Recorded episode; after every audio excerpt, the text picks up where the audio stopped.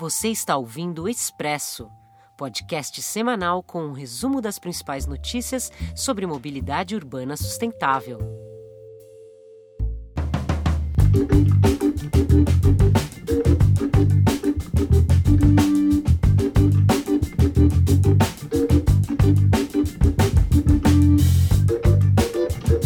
Olá, eu sou Marcos Souza, editor do Mobilize Brasil. E aqui comigo está a jornalista Regina Rocha, minha colega aqui no Mobilize. Nesta semana foram lançadas duas publicações relacionadas à mobilidade ativa, aquela que é feita a pé ou por bicicleta, enfim, movida por arroz e feijão. Uma delas, uma dessas publicações, foi criada pela Associação Aliança Bike, pelo Laboratório de Mobilidade Sustentável da Universidade Federal do Rio de Janeiro. Ele apresenta dados sobre o mercado atual de bicicletas elétricas e faz algumas projeções para o futuro dessas e-bikes ou pedelecs, como são chamadas em alguns países da Europa. Não é, Regina? É um nome esquisito. Eu prefiro e-bike. Mas, de qualquer forma, é bom lembrar que elas não são motos elétricas. Não têm acelerador, mas contam com um motor que auxilia o ciclista a manter uma regularidade em seu trajeto. Com elas, fica mais fácil vencer uma subida ou transportar uma carga mais pesada no bagageiro. A revista da Aliança Bike traz mais informações. Ela pode ser baixada gratuitamente no site aliancabike.org.br ou no mobilize.org.br.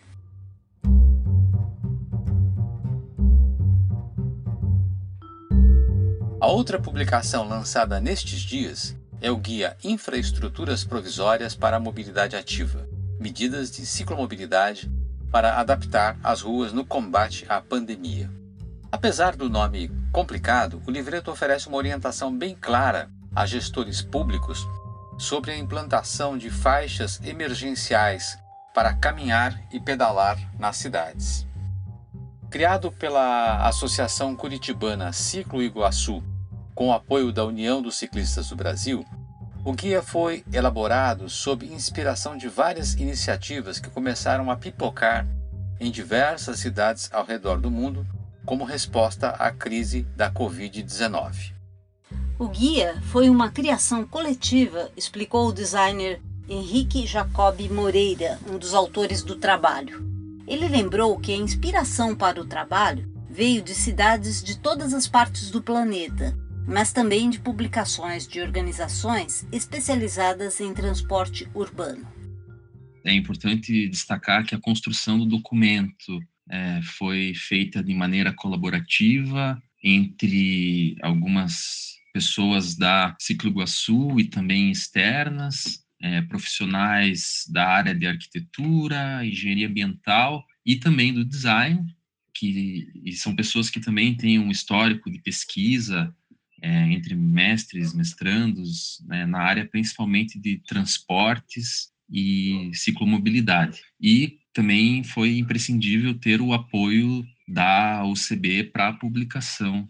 Mas ao realizar a, a pesquisa para a construção desse documento, encontramos também referências de diversas outras cidades, algumas que eu nunca tinha ouvido falar, que também investiram é, em infraestruturas com esse objetivo, mas é, a, a, inspiração ela vem é, vem de alguns guias da NACTO, uma associação de, de transportes dos Estados Unidos, que traz exemplos de como adaptar rapidamente as ruas e, inclusive, é, durante a produção desse documento, a, NAC, a NACTO lançou também um, um outro guia que são ruas para a pandemia. Henrique cita alguns exemplos de técnicas e materiais que podem ser usados para criar essas, aspas, calçadas e ciclovias Corona. Todos muito simples e de baixo custo. Mas o que pudemos é, extrair desses diversos exemplos e tentamos sintetizar nesse documento são, são as possibilidades de reconfiguração dessas vias, quais materiais podem ser utilizados, em alguns lugares foram utilizados simplesmente cones, é, em outros é algo mais permanente, com balizadores é, fixos no chão, com pintura ou com fitas adesivas coladas no asfalto. É, mas até mesmo um exemplo que, que usamos até para ilustrar o abaixo assinado é a ciclofaixa de lazer em Curitiba. Então, essa configuração mesmo, se ela é aplicada não só com esse objetivo de oferecer lazer, que não é menos importante, mas ela é também pensada para as pessoas se deslocarem no dia a dia, para que os trabalhadores essenciais possam chegar ao seu trabalho sem aglomeração, elas já servem como um exemplo de uma infraestrutura provisória. Então, é, a, a questão mais é aonde elas serão feitas, como elas serão feitas, dos diversos exemplos de reconfiguração possível para as vias, a maioria tem um foco na ciclomobilidade, mas são apresentados também possibilidades para aumentar o espaço para pedestres, para que as pessoas possam caminhar mantendo um distanciamento social, para que se tenha espaço para formar filas em frente de lojas, e eu entendo que o investimento na infraestrutura escoviária beneficia também pessoas é, pedestres e também outros meios de transporte ativos, como, por exemplo, é, cadeirantes, é, patins, rollers, todos esses podem também utilizar a infraestrutura cicloviária. Mas, se a implantação dessas medidas é teoricamente tão simples, que as cidades brasileiras não aderiram a essa tendência mundial?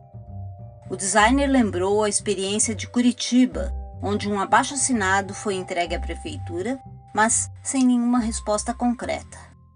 Eu percebo que isso pode variar de cidade para cidade, mas, pela minha experiência, existe uma falta de interesse político, pois é, muitas cidades até mesmo já possuem é, projetos de ciclovias, projetos de incentivo ao uso da bicicleta que estão engavetados, e antes mesmo da pandemia, pouca coisa é feita. Eu entendo que, que essa urgência pode talvez também é, dificultar um pouco, mas como os exemplos apresentados, né, fizemos esse abaixo assinado, usamos como exemplo a ciclofaixa de lazer, poderia simplesmente ser adotado esse mesmo modelo, mas aplicado para os deslocamentos cotidianos e não tivemos uma, uma resposta satisfatória, não foi feita nenhuma infraestrutura significativa, né? Por isso, o guia procura também oferecer as justificativas técnicas e sanitárias para a adoção das faixas emergenciais. Mas também, se isso entrou é, pauta, entrou em discussão em alguma outra cidade, é, eu, eu, entendo que esse manual ele também tem essa função de orientar essa cidade, pelo menos para que elas saibam por onde começar. Uma outra atividade sobre mobilidade ativa está sendo organizada pela urbanista Meli Malatesta, nossa blogueira, no espaço Pé de Igualdade aqui do Mobilize Brasil. Em outubro, ela inicia um curso online, O Desenho da Cidade para a Mobilidade a Pé. Nós conversamos com Meli Malatesta, que aproveitou para falar um pouco sobre a evolução da engenharia de tráfego no Brasil e no mundo, desde os anos 1970, quando a prioridade era dada totalmente ao tráfego motorizado. Ela sempre foi uma espécie de, aspas, ovelha negra entre seus colegas engenheiros que buscavam a famigerada fluidez do trânsito. Quando a engenharia de tráfego começou aqui em São Paulo, ela foi trazida justamente por conta, até um pouco antes, por conta do, do crescimento do tráfego, da necessidade de se organizar de forma sistemática o tráfego da cidade. E assim, toda teoria da engenharia de tráfego, o cálculo de capacidade, é tudo baseado na, nas, nas equações da hidrodinâmica, com cálculo de fluidos, né? E só que assim não dá para você tratar sob os princípios da hidrodinâmica o deslocamento de pessoas também. O princípio da engenharia de tráfego era promover mesmo a fluidez do trânsito, das pessoas que se deslocavam em veículos. Bom, e com ao longo do tempo e a ocorrência dos atropelamentos, já que as pessoas se machucando, elas geram deseconomias, houve interesse de tentar resolver. Eram políticas, planos de segurança que atacavam o problema pontualmente ou temporariamente ou através aí de um conjunto de ações, mas sem focar as, a necessidade de se rever as prioridades das formas de deslocamento das pessoas na cidade, né?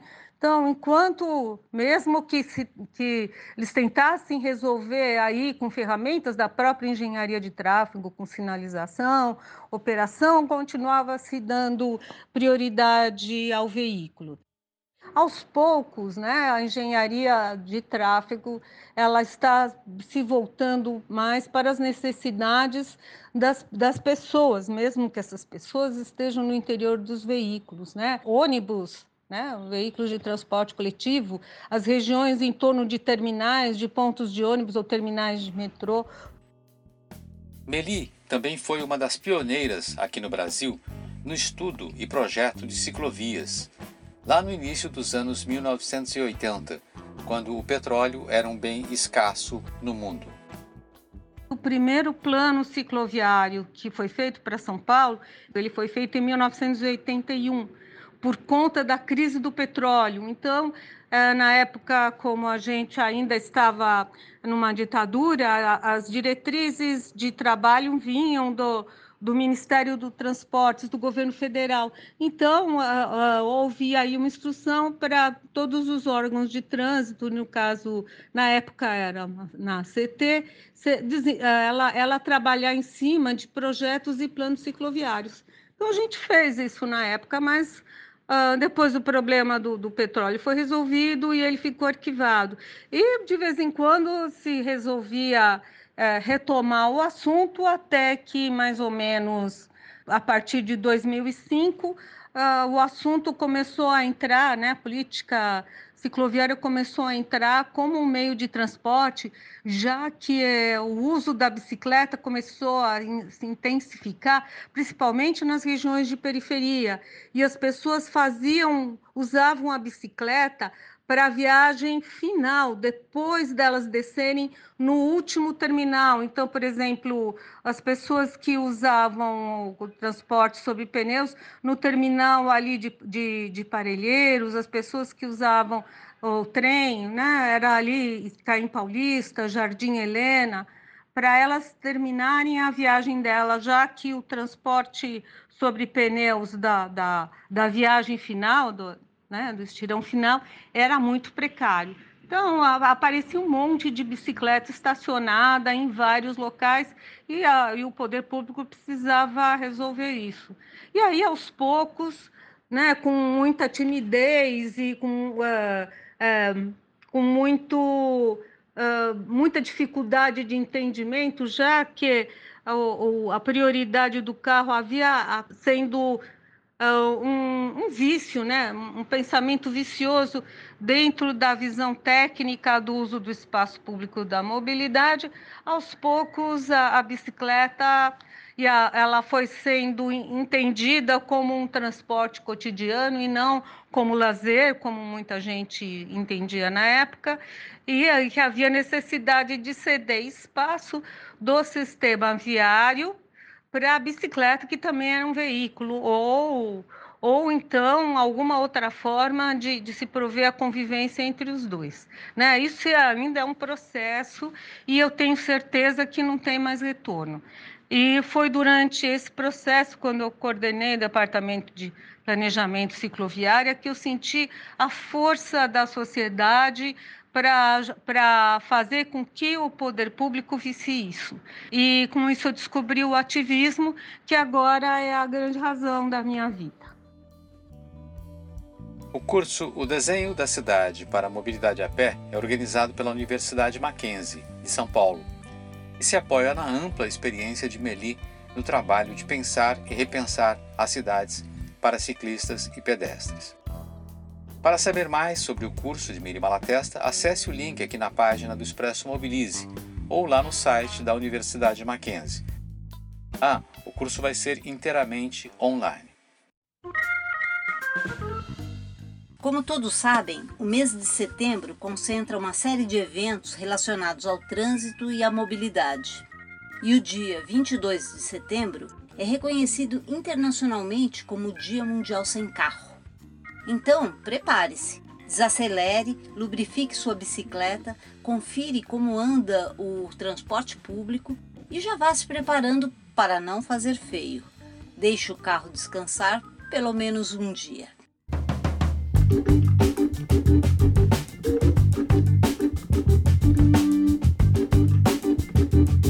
Você ouviu o Expresso, podcast semanal do Mobilize Brasil.